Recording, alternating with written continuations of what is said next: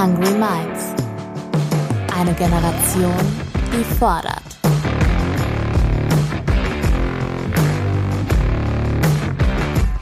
Mit und von Ronja Ebeling.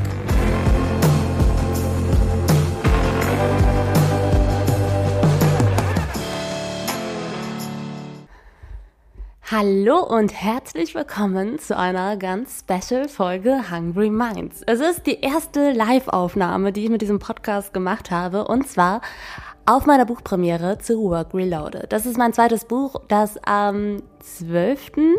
April 2023 erschienen ist. Und wir hatten vergangene Woche eine fette Buchpremiere in Hamburg in den Räumlichkeiten von Sing. Großes Dankeschön nochmal, dass ihr uns in der Hafen City in Hamburg empfangen habt und wir da über die Zukunft der Arbeit sprechen werden. Wie wollen wir arbeiten, wenn uns schon in naher Zukunft 2030 rund 5 Millionen Arbeitskräfte in Deutschland fehlen? Dieses Loch entsteht nämlich, wenn die Babyboomer-Generation in Rente geht. In meinem Buch spreche ich über genau diese Frage und zwar mit neun unterschiedlichen Unternehmen. Ich habe Führungskräfte interviewt und sie gefragt, hey, wie wollt ihr eigentlich auf den Fachkräftemangel reagieren und die junge Generation am Arbeitsmarkt von euch überzeugen? Um auch auf meiner Buchpremiere in Hamburg deutlich zu machen, dass auch die junge Generation kein homogener Haufen ist, habe ich mir möglichst unterschiedliche Leute auf die Bühne geholt. Unter anderem den Rapper Boos aus Hamburg. Er arbeitet derzeit an seinem neuen Album True Colors, das noch dieses Jahr erscheinen wird. Und er hat auf der Buchpremiere einen seiner neuen Songs performt. Der heißt Mann. Und in diesem Track hinterfragt er das Männerbild in unserer Gesellschaft. Von Boos wollte ich wissen, welche Rolle Männlichkeit und auch Statussymbole im Rap und in unserer Gesellschaft insgesamt spielen.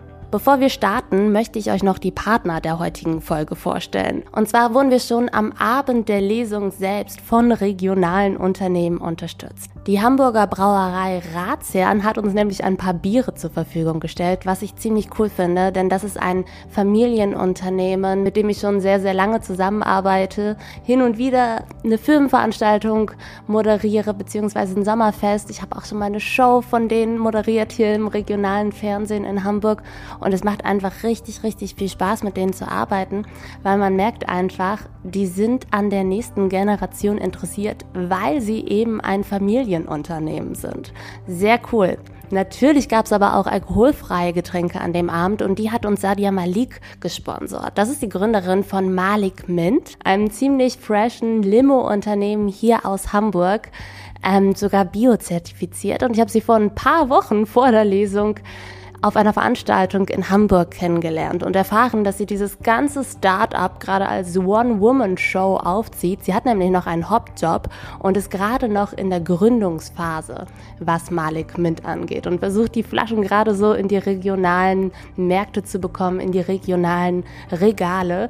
Und deswegen möchte ich hier nochmal darauf aufmerksam machen, wenn ihr demnächst irgendwie hier in Hamburg bei Alnatura unterwegs seid, dann findet ihr Malik Minter im Regal und unterstützt ein gerade neu gegründetes Unternehmen, in das eine Frau ganz, ganz viel Herzblut und Energie gibt. Also vielen Dank an meine regionalen Sponsoren und Partner, dass ihr diese Lesung unterstützt habt und jetzt eben auch Teil von Hungry Minds seid. Ich freue mich tierisch. Viel Spaß im Hungry Minds Talk mit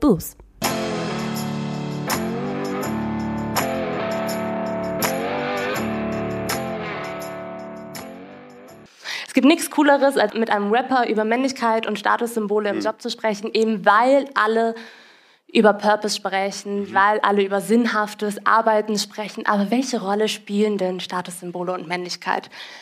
Im Rap? Ja. Im, ähm, nee, warte ganz kurz.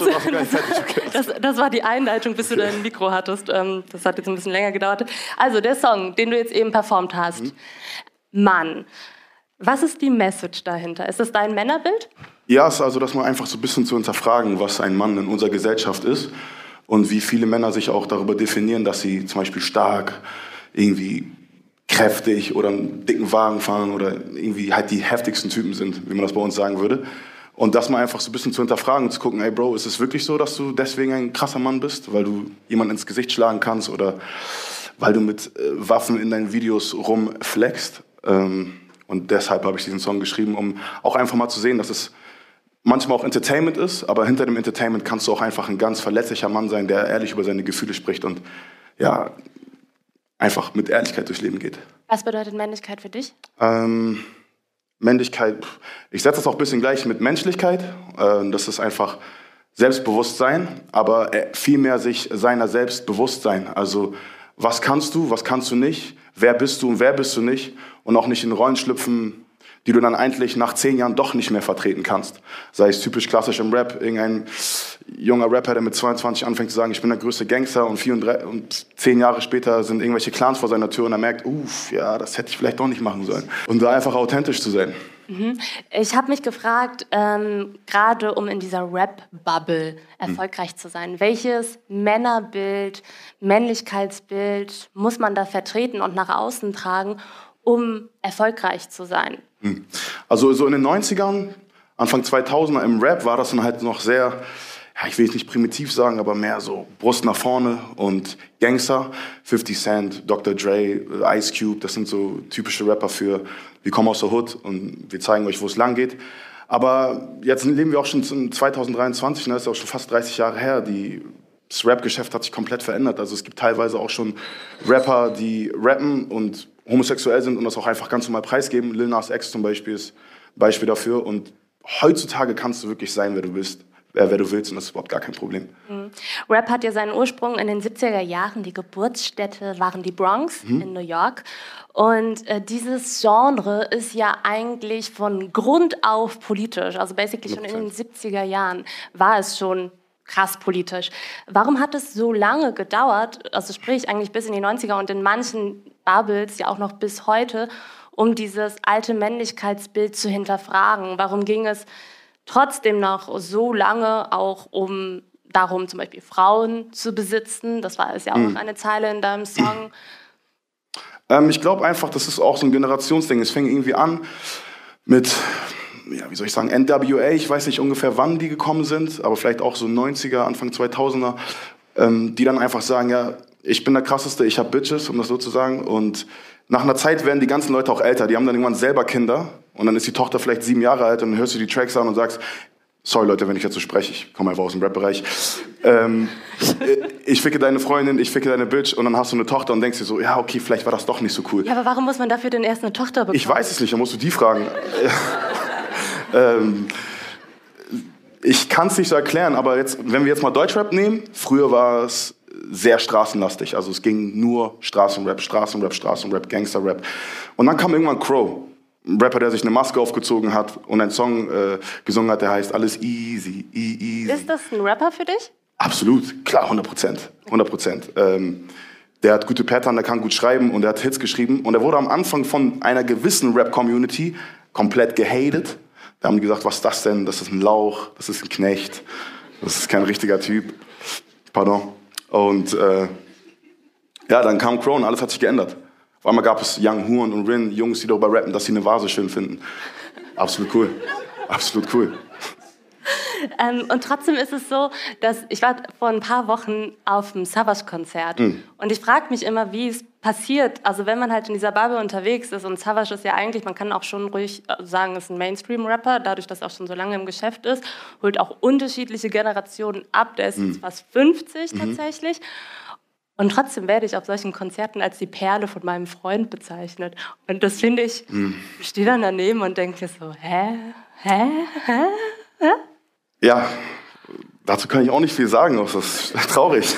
Also ich glaube, Savage muss man auch zum Beispiel vergleichen mit Sido, die kommen ja auch alle aus einer Generation, wo harter Rap einfach noch gefeiert worden ist und auf der anderen Seite ist es auch eine Kunstform und Rap, das ist halt auch ein bisschen, ja, Rap bietet dir ja an, dass du sagen kannst, was du möchtest, ohne dafür verurteilt zu werden und daraus entsteht dann eine riesige Community.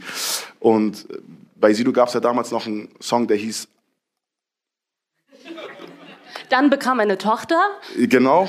Äh, jetzt macht er Songs, ähm, die heißen dann Astronaut. Wie gesagt, also man sieht, er hat sich ein bisschen Gedanken gemacht. Ähm, was?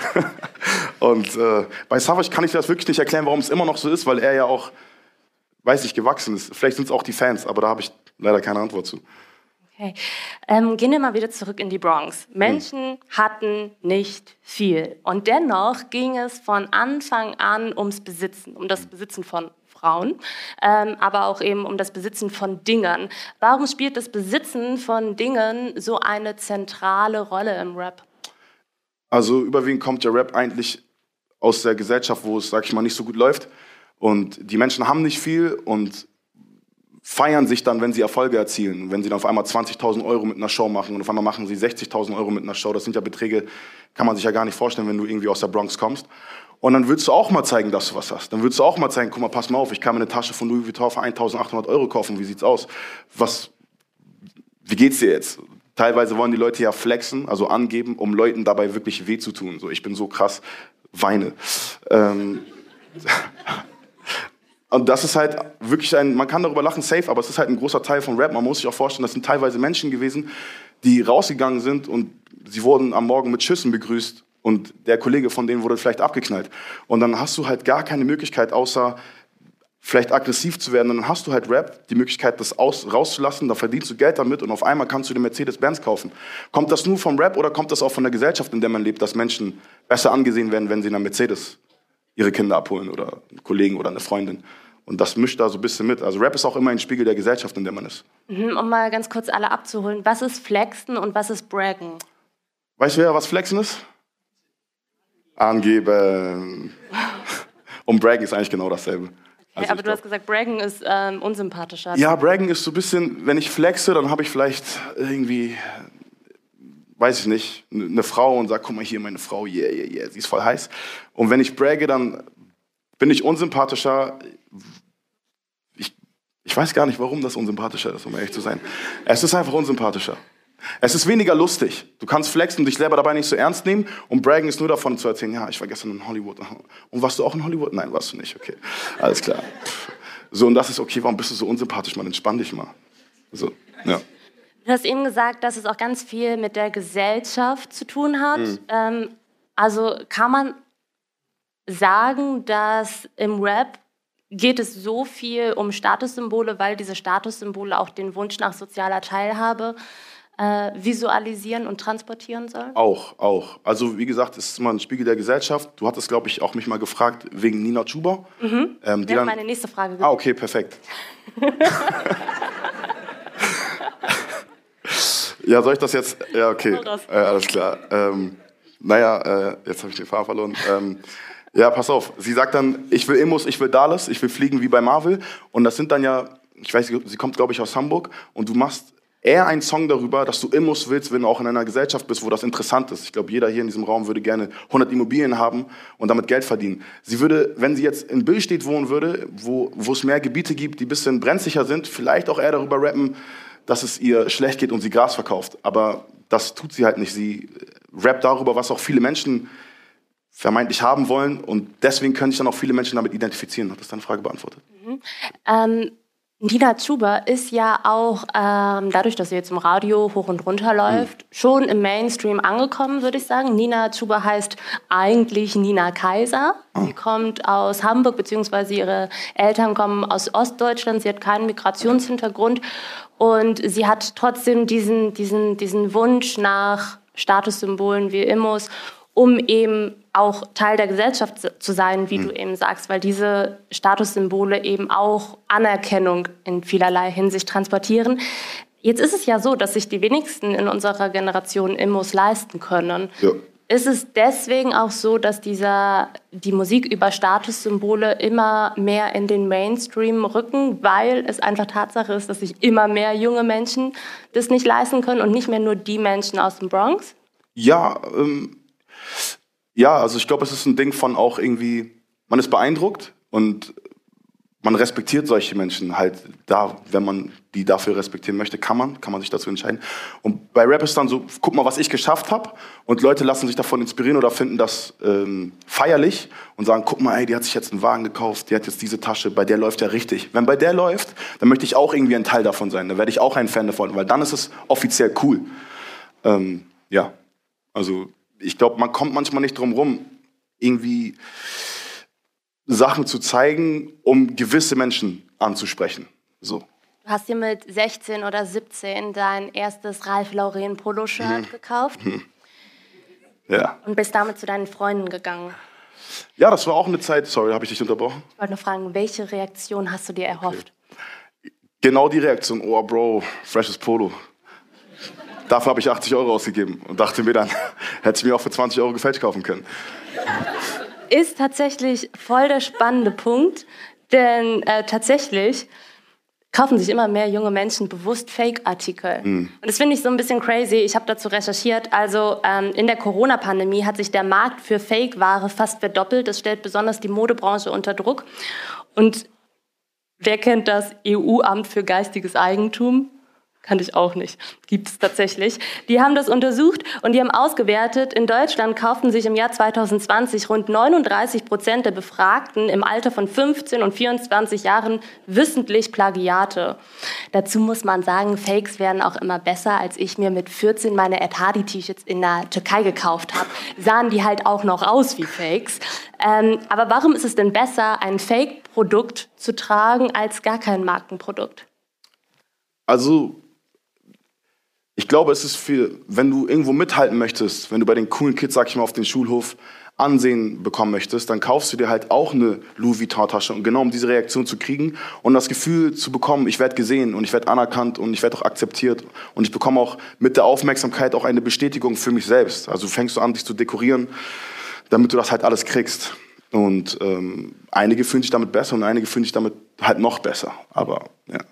Warum muss man es, darüber haben wir im Vorfeld auch geredet, warum muss man es sich als Mensch mit Migrationshintergrund im Alter von 16, 17 erstmal leisten können, kein Ralf Lauren-Shirt zu tragen? Also, generalisiert. Also ich glaube, da braucht man ein sehr starkes Selbstbewusstsein, also nicht ganz generalisiert, so, gibt, aber ich glaube, du brauchst einfach ein sehr starkes Selbstbewusstsein, weil wenn du in einer Kultur lebst, die dich schon aufgrund deiner Hautfarbe ein bisschen ausgrenzt und dir nicht mal die Möglichkeit gibt, dass du deine wahren Farben zeigen kannst, durch dein Wissen oder auch deine emotionale Intelligenz. Dein neues Album heißt übrigens True Colors. True Colors. Kann man jetzt auch mal sagen, wahre Farben? Ja, mein neues Album heißt True Colors, das heißt auf Deutsch wahre Farben. Dankeschön.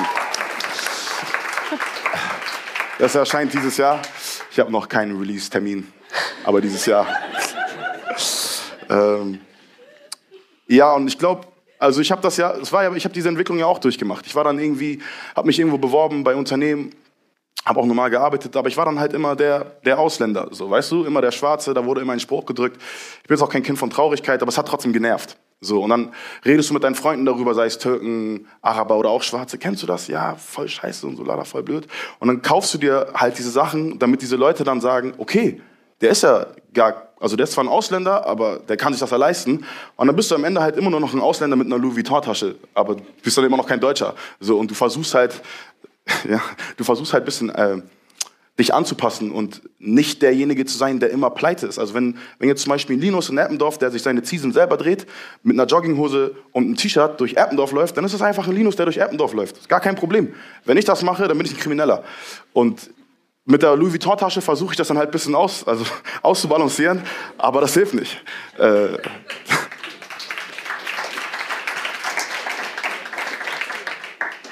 Das Ding ist, dass wir ja ähm, gerade junge Menschen mit Migrationshintergrund, aber auch junge Menschen allgemein, dann also durch diesen gesellschaftlichen Druck dazu drängen, in Statussymbole zu investieren, ob es jetzt original ist oder Fake-Produkte. Das finde ich ganz interessant, wenn wir uns anschauen, welche Art von Schulden junge Menschen machen, dann sind das keine guten Schulden im Sinne von, ich nehme Bildungskredit auf, sondern dann sind das Konsumschulden. Also Junge Männer verschulden sich in der ersten Linie fürs Handy und fürs Auto.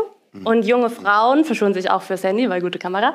Und auch für Klamotten. Da spielen dann Zahlungsdienstleister wie Klarna eine ganz große Rolle, dessen Motto ist Buy Now, Pay Later. Hast du dich mal für Produkte, also Konsumgüter wie Klamotten, Handy, Auto verschuldet? Nee. Nee, ich hatte immer das Glück, eine Mutter zu haben, die mich sehr gut großgezogen hat. Sitzt, Sitzt in da. der ersten Reihe. Küsse dein Herz. ähm, äh, sie hat mir immer gesagt, es ist egal, was andere sagen. Und das ist auch so der leitende Punkt für mich selbst. Investier lieber in dich selbst, in, in deine eigene Kraft, in dein eigenes Wissen. Und dann merkst du auch irgendwann, es ist egal, wenn eine Gruppe von Menschen, ich sag jetzt einfach mal um Rassismus zu reden, die Rassisten sind für mich die auf dem Schulhof, mit denen ich gar nicht zu tun haben will. Mit denen will ich überhaupt nichts zu tun haben. Und dann brauche ich die auch nicht zu beeindrucken. Dann gucke ich einfach lieber dorthin, wo die Menschen mich akzeptieren und kein Problem damit haben, dass ich solche Haare trage oder dass ich aussehe, wie ich aussehe. Und dann merkst du auch ganz schnell, man kann sich immer darauf konzentrieren. Und musst du aber nicht. Und deswegen brauche ich mir dann, brauchte ich mir dann auch nie Klamotten kaufen, äh, damit Leute dann sagen, oh, krass, läuft bei dir. Wie gesagt, habe ich einmal gemacht, habe 80 Euro dafür gezahlt, dachte mir, mache ich nie wieder. Ähm, habe es dann tatsächlich doch nochmal gemacht, ab und zu.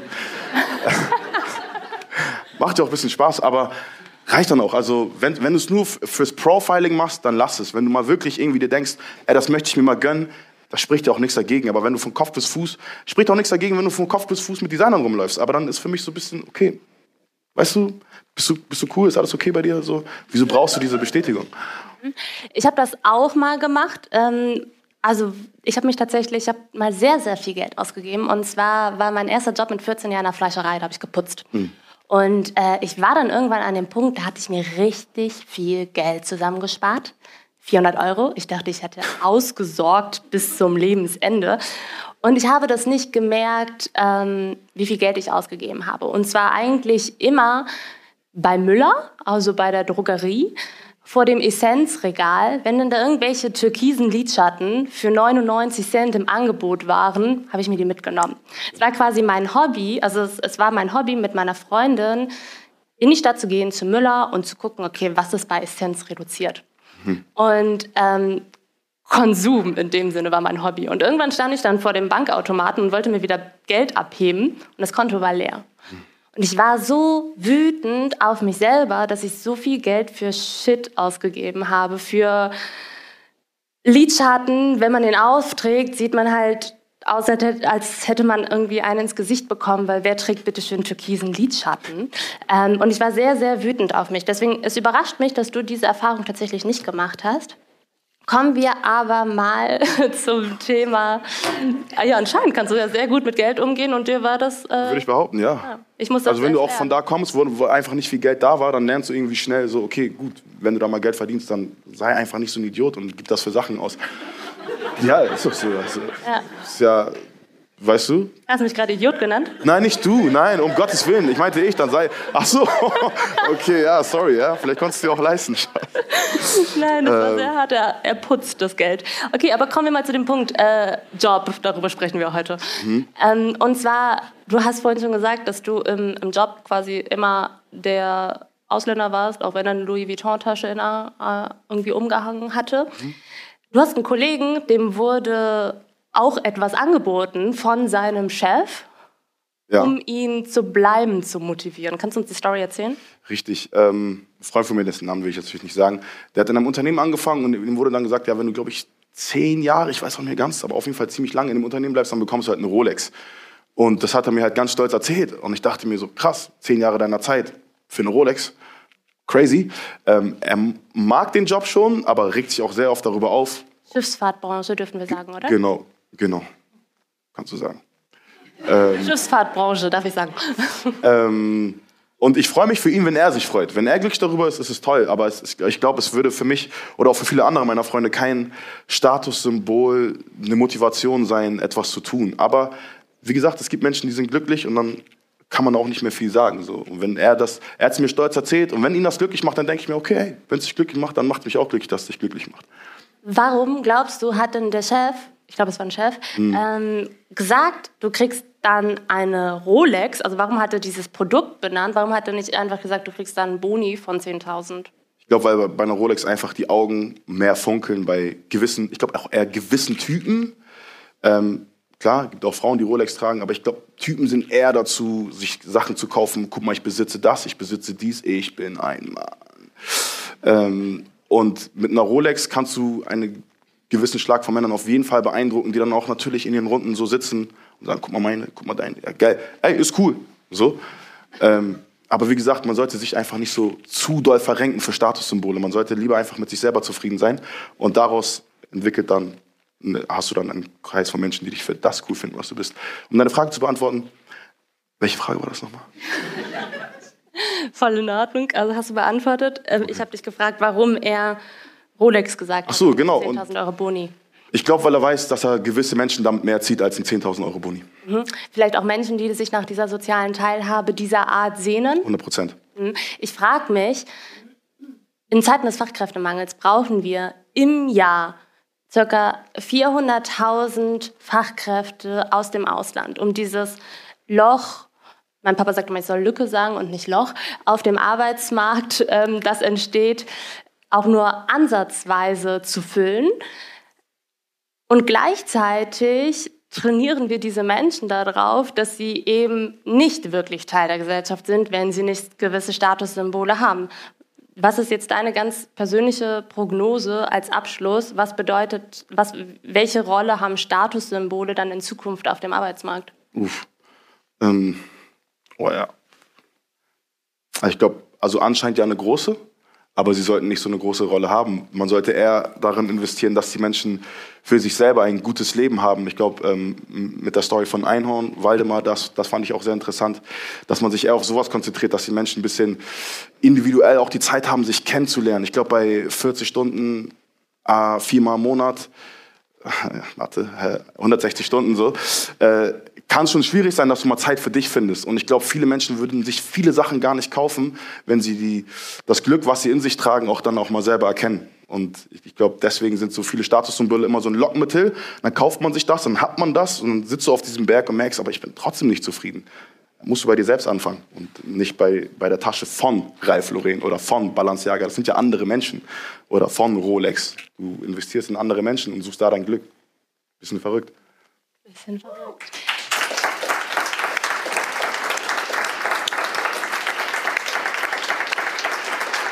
danke dir. Ich danke dir. Das war's jetzt im Prinzip. Unsere erste Live-Aufnahme von Hungry Minds. Killer. Ich war unnormal aufgeregt. Hat man das gesehen? Nein? Okay, killer. Sympathieträger durch und durch. Ich danke dir sehr für deine Ehrlichkeit und ich freue mich richtig derbe auf dein Album. Dankeschön.